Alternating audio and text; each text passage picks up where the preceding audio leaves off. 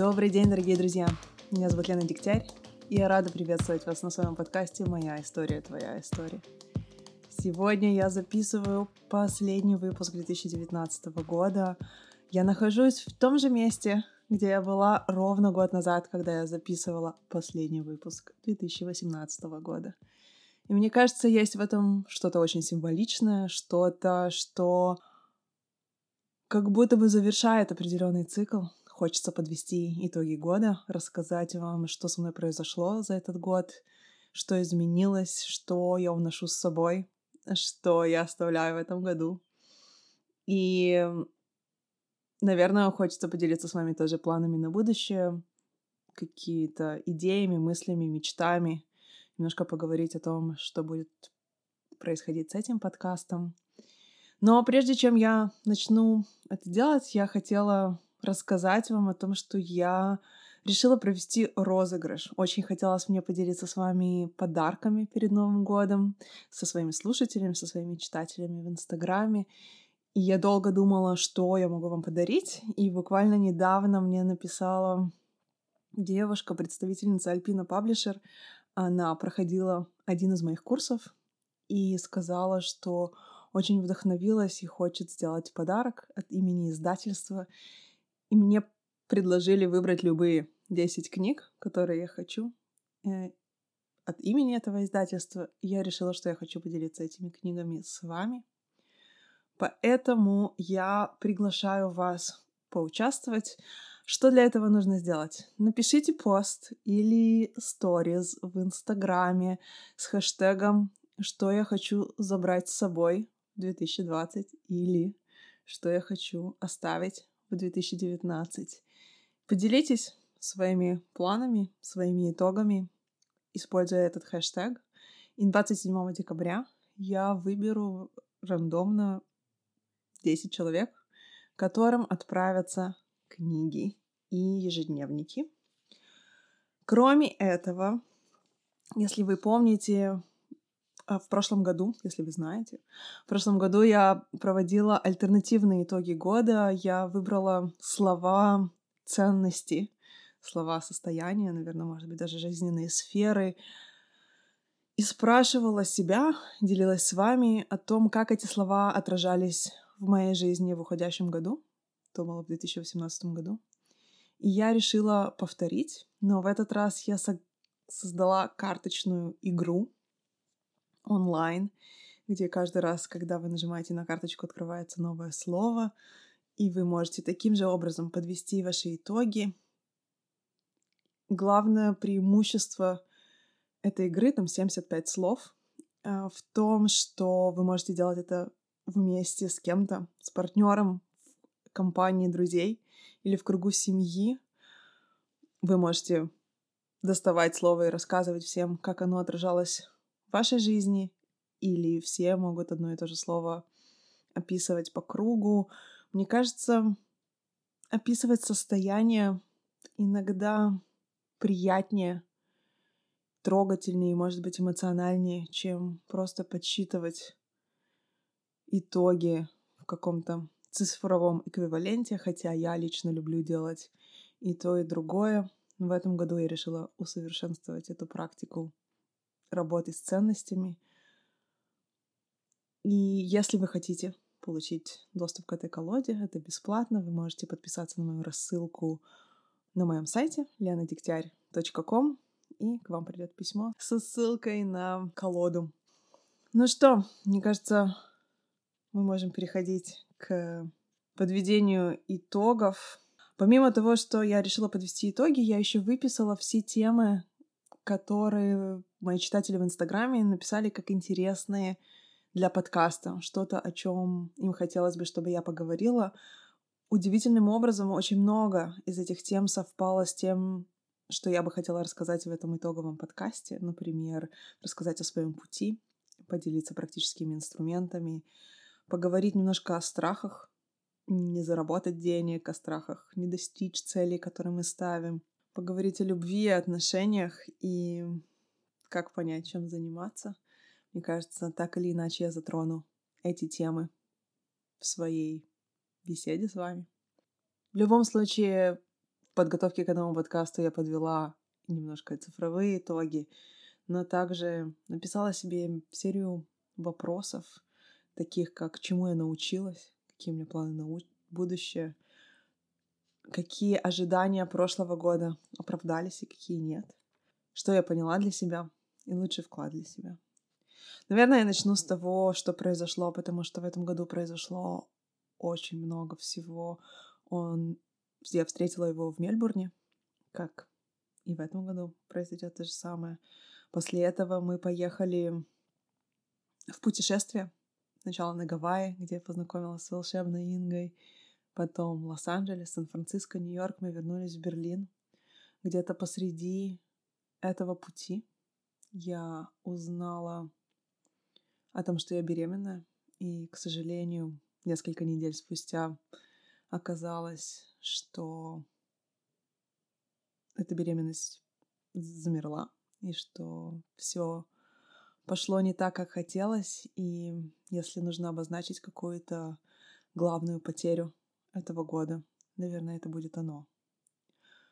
Но с другой стороны, когда я смотрю назад на то, что произошло тогда со мной, я была абсолютно не готова. Эта новость застала нас обоих врасплох. Было очень сложно прийти в себя, как-то оправиться. Я могу сказать, что наши отношения были не в лучшей их состоянии, и, конечно же, это все влияло. Но самое удивительное, что когда я смотрю назад, я понимаю, что из этой утраты родилось что-то очень большое. И это наш совместный проект, мои онлайн-курсы, которые мы построили вместе. И в этом я тоже вижу какое-то детище.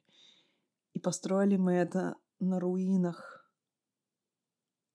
утраченной беременности, на, может быть, даже в какой-то мере руинах наших тогдашних отношений. Нам пришлось многое пересмотреть, многое переосмыслить. И для меня тогда нырнуть в партнерство, бизнес-партнерство с человеком, к которому у меня очень сложные отношения, с которым непонятно, как строить будущее. Это было огромным риском. И я очень сомневалась, и я была абсолютно не уверена, что это правильный шаг. Наоборот, мне даже казалось, что это абсолютно неправильный шаг. И тем не менее я на это решилась, и это было лучшее решение, которое я могла тогда принять. Потому что то, что из этого родилось, то, что из этого выросло, то, какими мы стали, то, какими стали наши отношения и в бизнесе, и в личном плане, нельзя переоценить.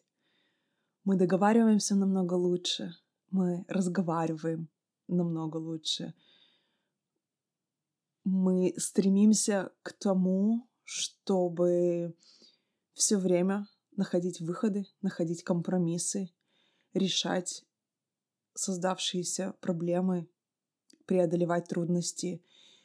И самое интересное, что когда у нас происходят какие-то кризисы в личных отношениях, работа не может стоять. И это вынуждает нас разговаривать.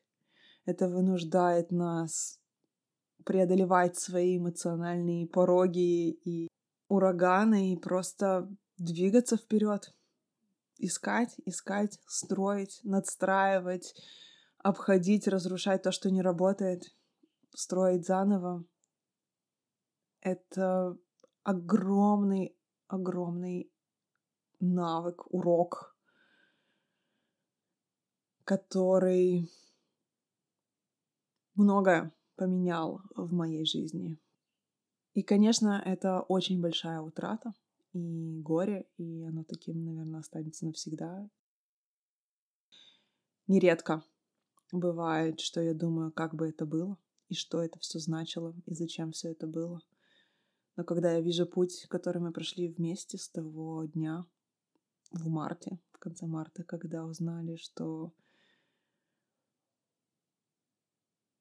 все закончилось не начинаясь. Мы прошли огромный путь, который стоил того.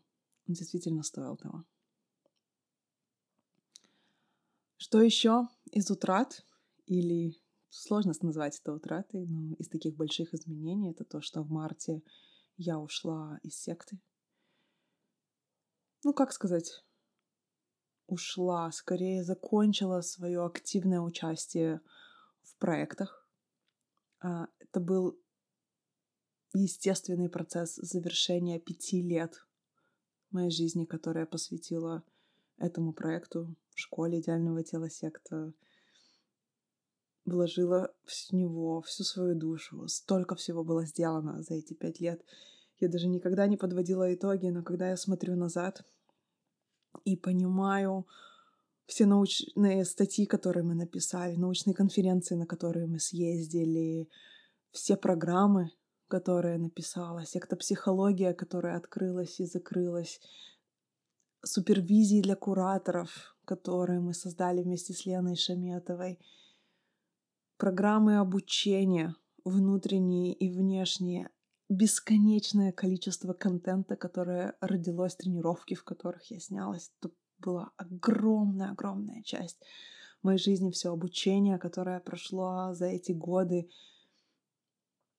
весь опыт, который я там получила, я смогла унести с собой в те проекты, которые я создаю сейчас самостоятельно.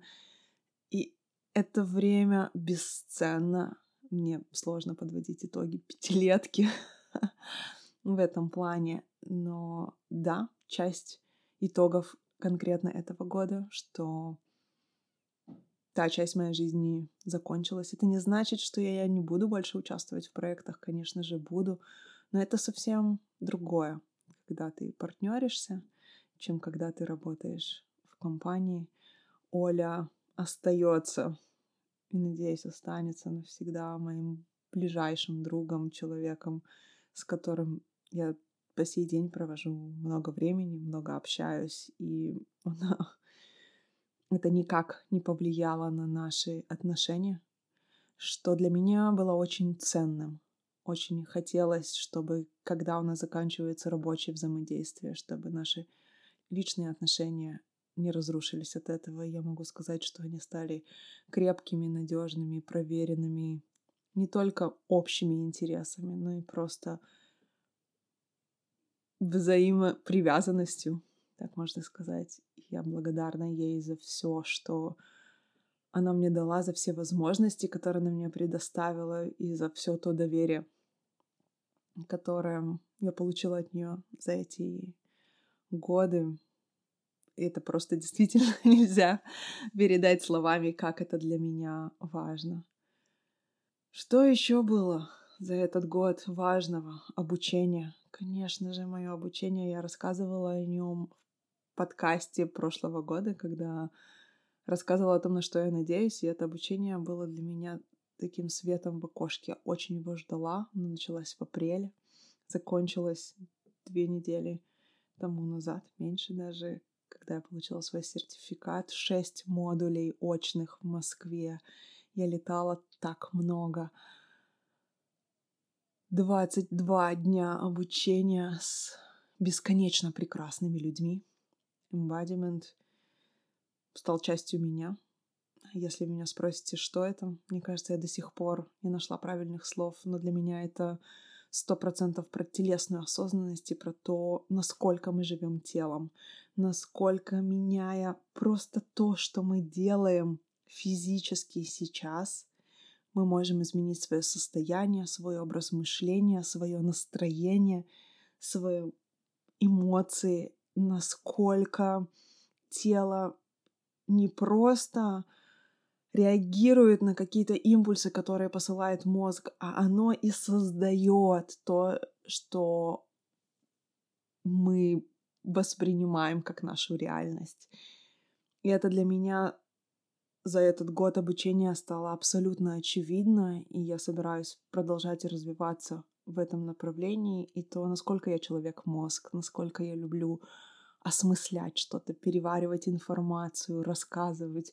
И я часто называю себя говорящей головой, добавить в это тело просто настолько увеличивает диапазон возможностей, и я это использую постоянно сейчас, даже в повседневной жизни. И очень многое из того, что я получила на этом курсе, я внедрила сразу же в свои онлайн-курсы. И это работает по отклику очень многих людей. О курсах я расскажу попозже. За этот год обучения я поняла, что такое стоять за свои ценности. И я много говорю и пишу о ценностях, но именно там было очень многое, что противоречило тому, как я вижу мир. И я открыто заявляла об этом и иногда вступала в противостояние с организаторами и чувствовала себя хорошо и устойчиво и уверенно. И это такое новое для меня чувство, действительно очень важное переживание. Я за этот год поняла, что я хочу быть лидером.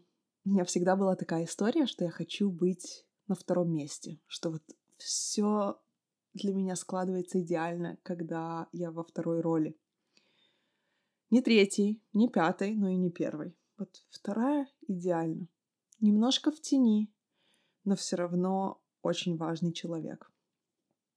И вот именно сейчас, именно в этом году, именно на этом курсе появилось знание, что мне хочется быть лидером, но главное, я почувствовала от своих сокурсников, что они видят во мне этого человека, признают во мне лидера. И когда мы играли в самурайскую игру, это такая трансформационная игра.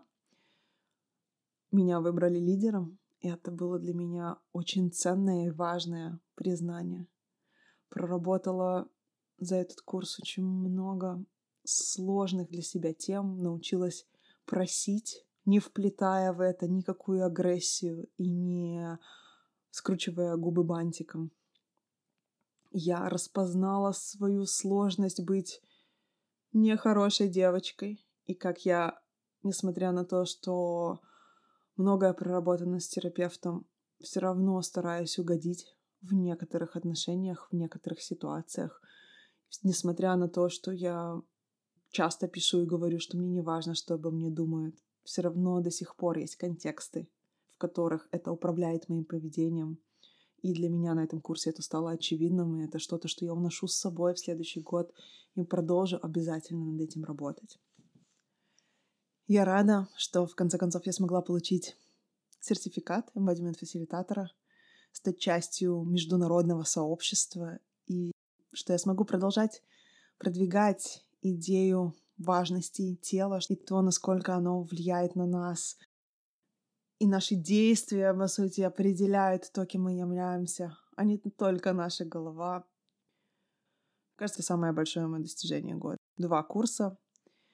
Один курс принятия себя, который я написала самостоятельно, и курс анатомия эмоций, который мы написали в соавторстве с Леной Шаметовой. Я не могу передать, насколько страшно уходить из насиженного места в свободное плавание. Это первый раз в моей жизни, когда я на сто процентов работаю на себя. Это первый раз в жизни, когда будут у меня деньги или не будет у меня денег, на сто процентов зависит от того, что я делаю и как я это делаю. Это очень страшно и очень мотивирует. Я даже не знаю, что больше мотивирует или страшно. Когда я об этом действительно думаю, страх кажется, что он парализует меня. Потому что все время кажется, а вдруг не получится. Но с другой стороны, что-то получается. да, э, глаза боятся, руки делают. За эти всего лишь полгода в сумме у курсов есть 400 выпускников. И себе не представляю, что такое 400 человек, которые прошли твой курс. Очень многие люди прошли оба курса, и для меня это знак доверия. Доверия того, что они смогли получить что-то для себя такое ценное и важное, что им захотелось еще, что им захотелось больше, что они готовы были вложиться в следующие проекты, только чтобы продолжать развиваться в этом ключе, в этом контексте и этой атмосфере. И я очень благодарна людям за доверие, за отклики. Я когда поняла, насколько трансформационно то, что я создала, насколько это помогает людям, насколько это меняет. То, как они живут, то, как они мыслят, то, как они действуют. Я просто не могла себе представить, что это сделала я. Это был такой шок. Наверное, такой шок я испытывала только тогда, когда я запустила подкаст и начала получать бесконечное количество откликов о том, как он повлиял на людей. И в какой-то момент я поняла, что он живет какой-то своей жизнью, которая уже больше, чем я. Что моя изначальная задумка не предполагала такого размаха и масштаба. Не кажется, что с курсами произошло что-то похожее. Но вот эта вот работа на себя сейчас, в том формате, в котором она есть, заставляет меня многому учиться, заставляет меня действовать по-новому и очень часто даже делать те вещи, которые по-хорошему мне не очень хочется делать. Но сейчас все на мне. На мне я имею в виду... Я не делаю это в одиночку. Да, у меня есть люди, которые мне помогают. В первую очередь Сэм, который делает всю техническую часть, и без него, мне кажется, ничего бы не было.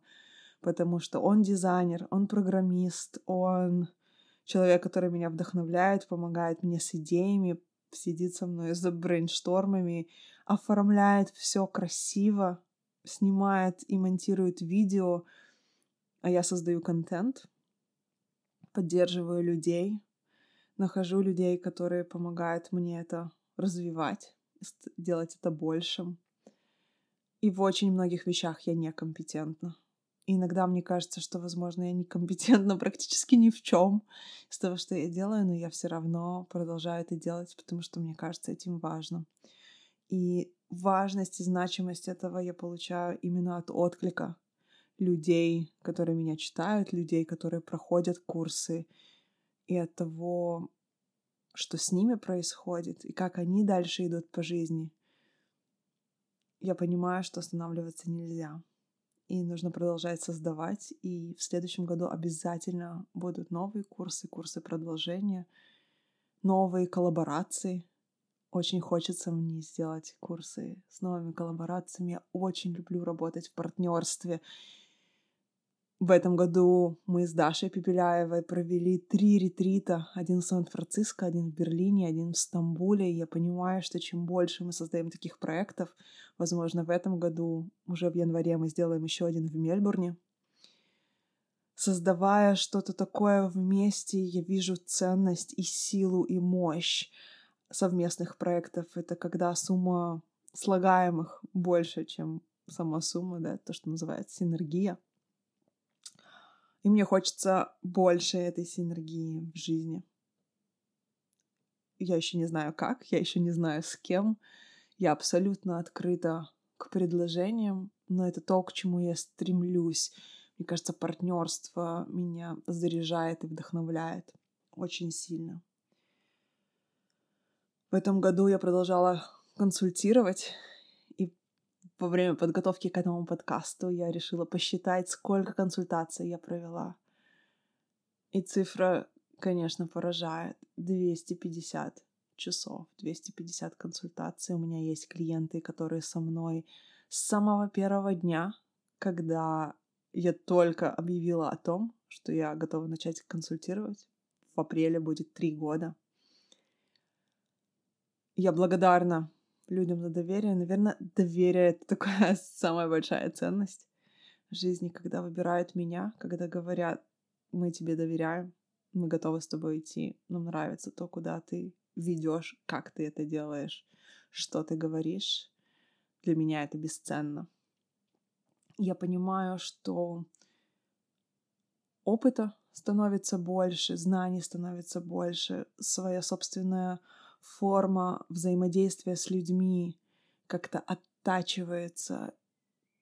И в следующем году мне хочется больше профессионального взаимодействия, получать больше инпута от других людей, потому что я поняла ценность этого в этом году на обучении. И я понимаю, что очень важно находиться в сообществе коллег. Очень хочется мне это реализовать. Что еще хочется рассказать? Один из вопросов, на который мне хочется ответить самой себе в этом году, это то, чему я научилась. И, наверное, самое главное, что я понимаю, возможно, это сейчас кажется самым главным, потому что оно такое, это самое близкое осознание, которое случилось не так давно. Случилось оно во время подготовки к марафону, который я пробежала в Нью-Йорке в ноябре. И это было о том, как выключить страдания.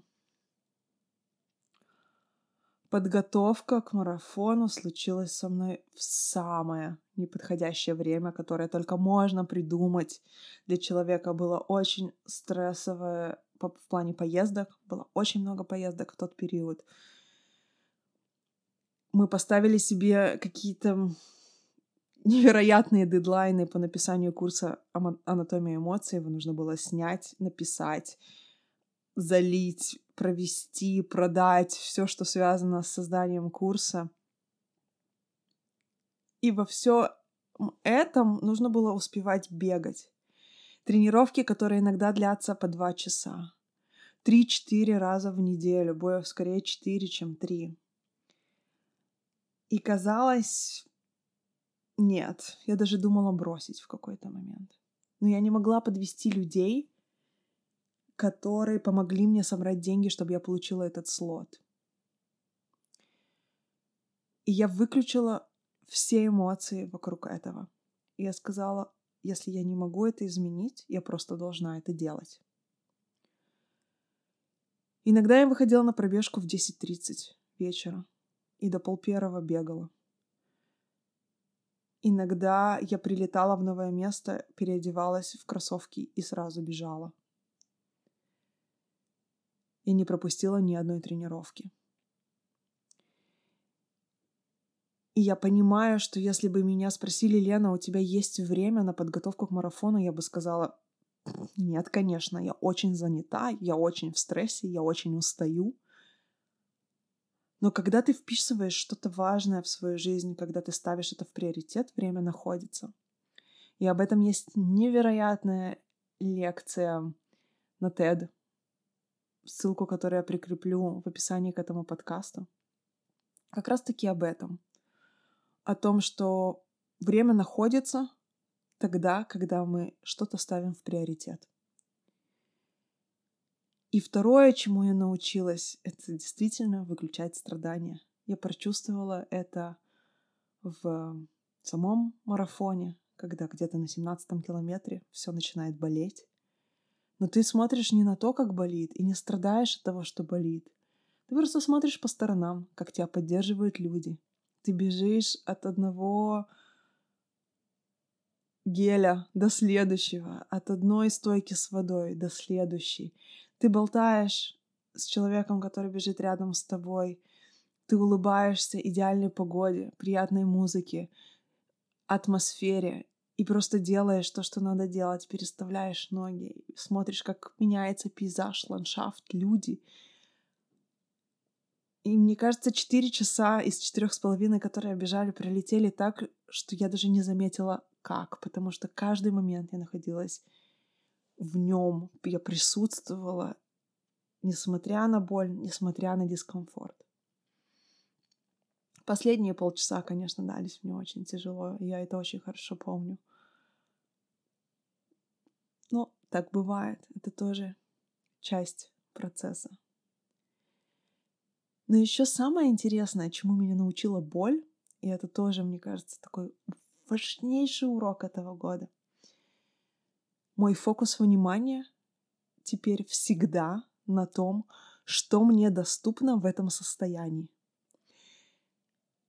Если я лежу на диване, если у меня болит голова, если мне плохо, если я устала, если я не выспалась, я себя спрашиваю, что я могу сделать в этом состоянии, что мне доступно. Пойти погулять могу, кофе пойти выпить могу, написать пост могу, поговорить со своей командой могу, дать обратную связь людям на курсе могу, что я могу. Не фокусироваться на том, ах, у меня столько дел, я сейчас не могу сделать это и это. Не на том, что не могу. Мне и так очевидно, что я не в ресурсе, что я не батарейка не на 100%. Но даже когда наша батарейка не на 100%, есть очень много вещей, которые мы можем продолжать делать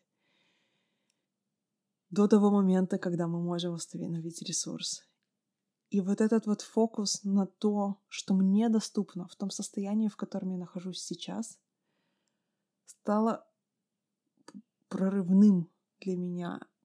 Это огромный прогресс, потому что действительно выключается страдание.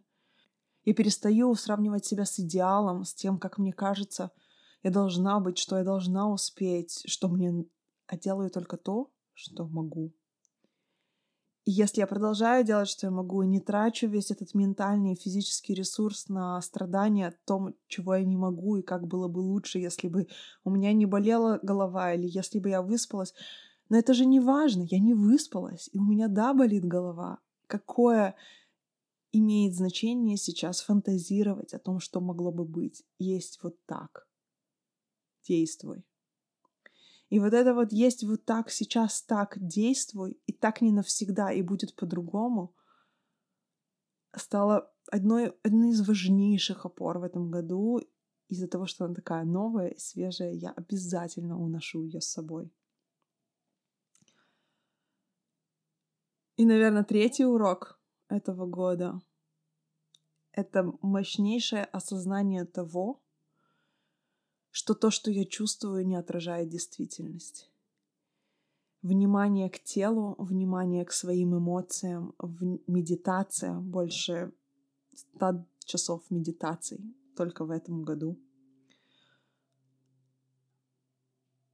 помогают мне или помогли мне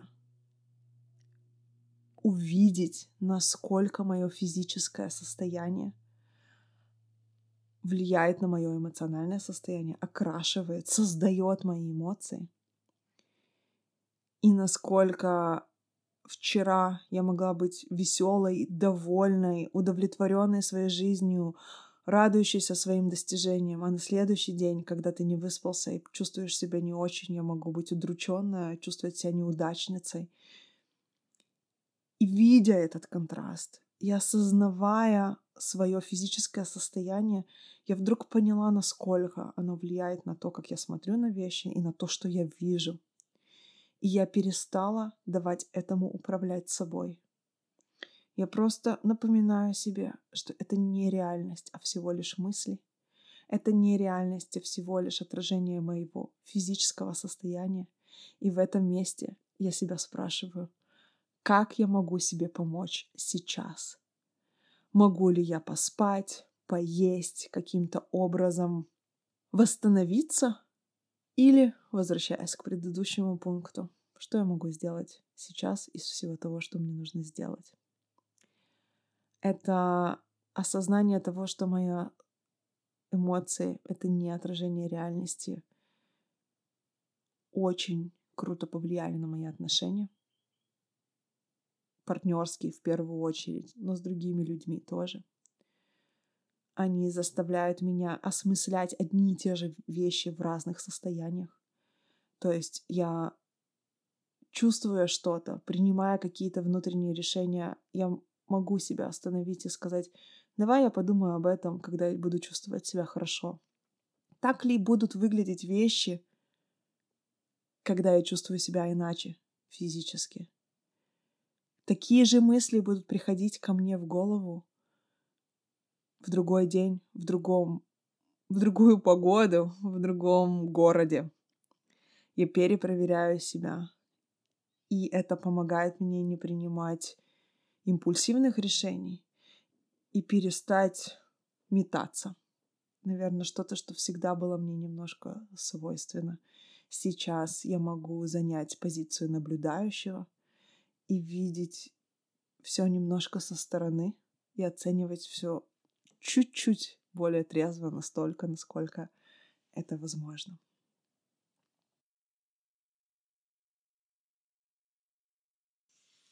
Лучший вклад в себя в этом году, наверное, как и в прошлом, это терапия.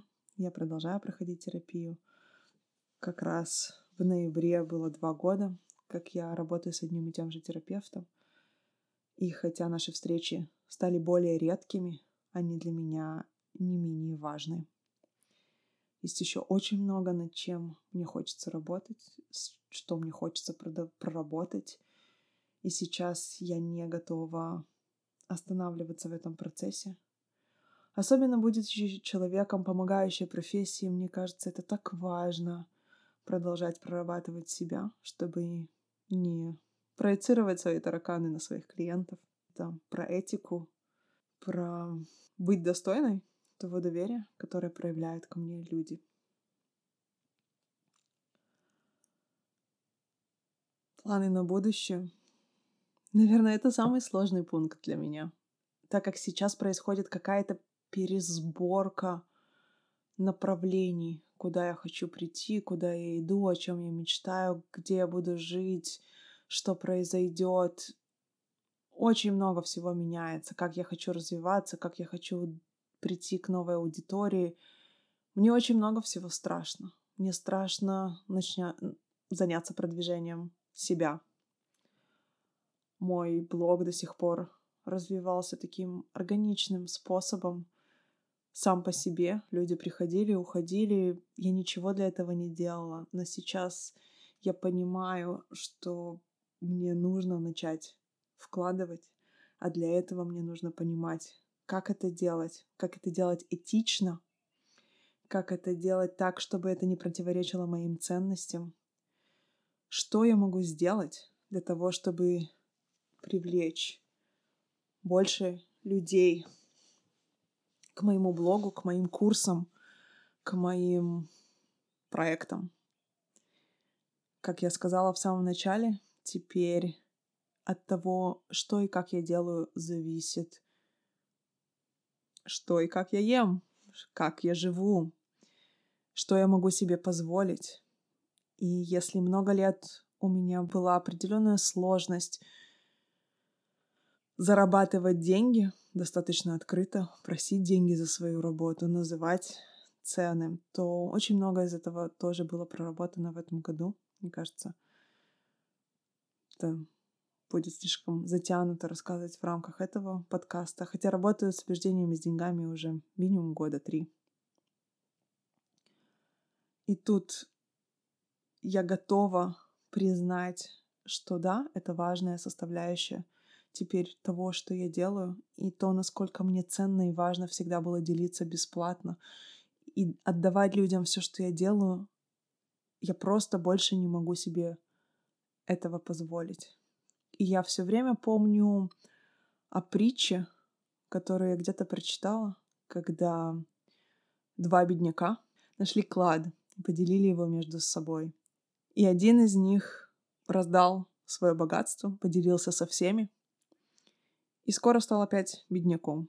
А второй купил себе хозяйство, построил дом, начал создавать рабочие места, построил ферму, начал зарабатывать и излишками делился с бедняками.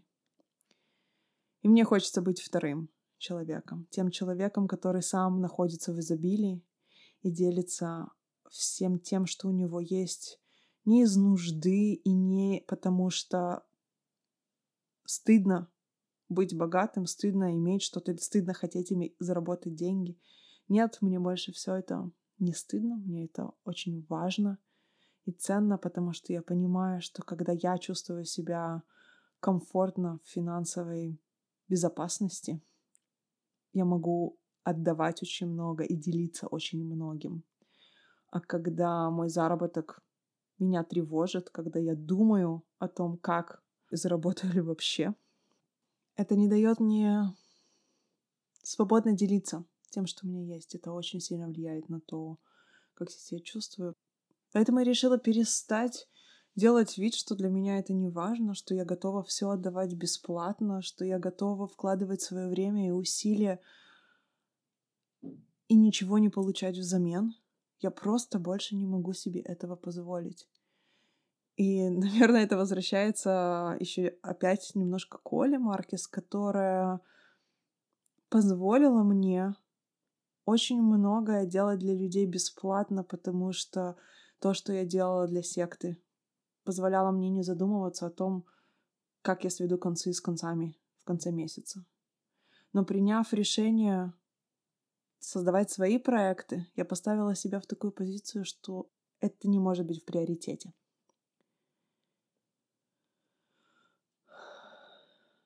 И это, наверное, подводит меня к последней теме этого подкаста. Сам подкаст. В этом году мне было очень тяжело продолжать его создавать. В какой-то момент я была очень рада, что у меня уже были готовые записи бесед с психологами, и это позволило мне выпустить всю эту серию целиком и какое-то время взять паузу. Но даже когда эта пауза закончилась, я поняла, что мне все сложнее и сложнее находить в себе мотивацию записывать подкасты, так как я очень много в это вкладываю, но кроме большого количества благодарности, которые, конечно же, я ценю, я не получаю от этого отдачи, я только вкладываю этот проект длится уже два с половиной года. До конца года он перевалит за 350 тысяч скачиваний. Это больше, чем все, что я могла себе когда-либо представить. Это какая-то невероятная для меня цифра. 350 тысяч скачиваний. Это треть миллиона. Я не знаю. Это что-то, что живет своей жизнью. Это что-то, что для меня показывает ценность и важность того, что я создала. Но я понимаю, что ресурс истощен. Мне не хочется продавать рекламу. Ни в своем инстаграме, ни в подкасте ко мне часто приходят люди, которые предлагают прорекламировать косметику, прорекламировать какие-то моющие средства, прорекламировать, не знаю, шоколадки.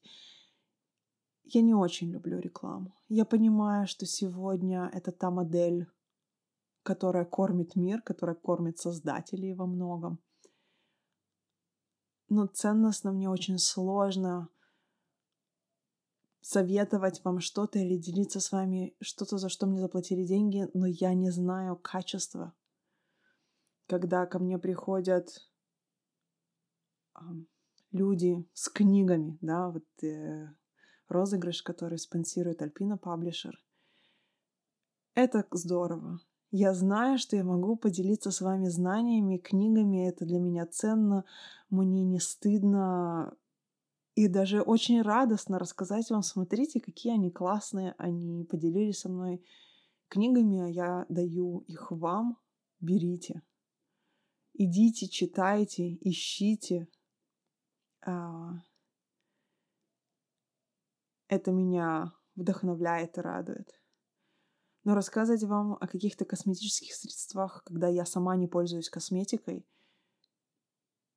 это просто противоречит тому, во что я верю.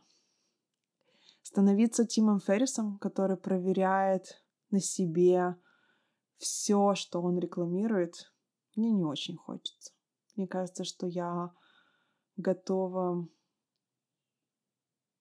делиться тем, что и так находится в моей жизни или в нее попадает, и созвучно с тем, что я чувствую, то начинать проверять на себе кофе, косметику, одежду, еще не знаю что. не, моя, не моя история, не моя тропинка. И поэтому я даже не знаю, что делать. Кроме того, что так получилось, что в этом году получилось два подкаста. Один «Мне нужна терапия», и второй «Моя история, твоя история». И остается вопросом, делать ли два подкаста, закрыть ли один, просто оставить его как мини-серию.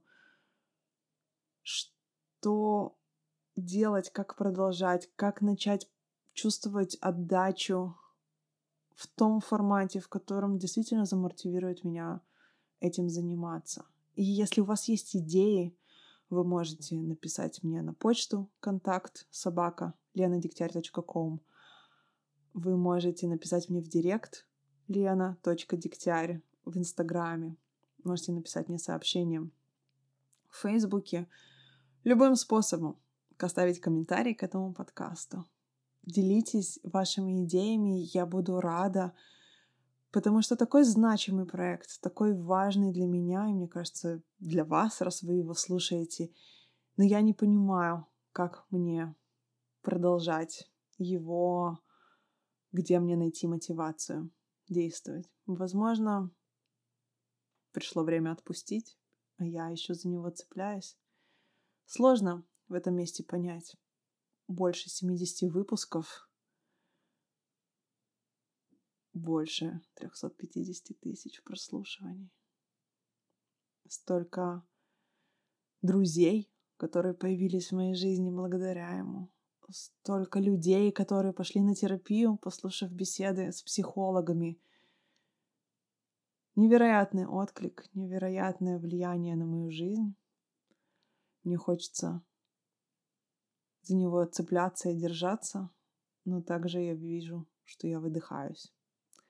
Это самый открытый вопрос будущего года. Я знаю, что 2020 станет для меня абсолютно новым, очень трансформирующим, очень неожиданным. И он потребует от меня много сил, много эмоционального интеллекта, наверное, хочется так сказать. У меня на него большие планы. И немножко ими я поделилась. Немножко еще оставлю пока что при себе. Я напомню вам, что вы можете поучаствовать в розыгрыше книг от, Альпа... от Альпина Паблишер. Если вы напишите пост или поделитесь историем с, с хэштегом, что я уношу с тобой в 2020 или что я оставляю в 2019. Подводите итоги, стройте планы, наслаждайтесь праздником, отдыхайте. Пусть люди, которых вы любите, которые любят вас, будут рядом. Говорите теплые слова друг другу. Обнимайте друг друга. Радуйтесь, сфокусируйтесь на том, что у вас получилось, на ваших победах, на ваших успехах. Не для того, чтобы игнорировать то, что у вас не получилось, но чтобы видеть картину целиком. Видеть реальность такую, какая она есть. Надеюсь услышаться с вами в следующем году. Я буду очень ждать ваших идей о том, что и как сделать с подкастом. И вообще, я буду рада любым вашим пожеланиям, любым вашим откликам и комментариям. Я благодарна вам за то, что вы слушаете, пишете, откликаетесь.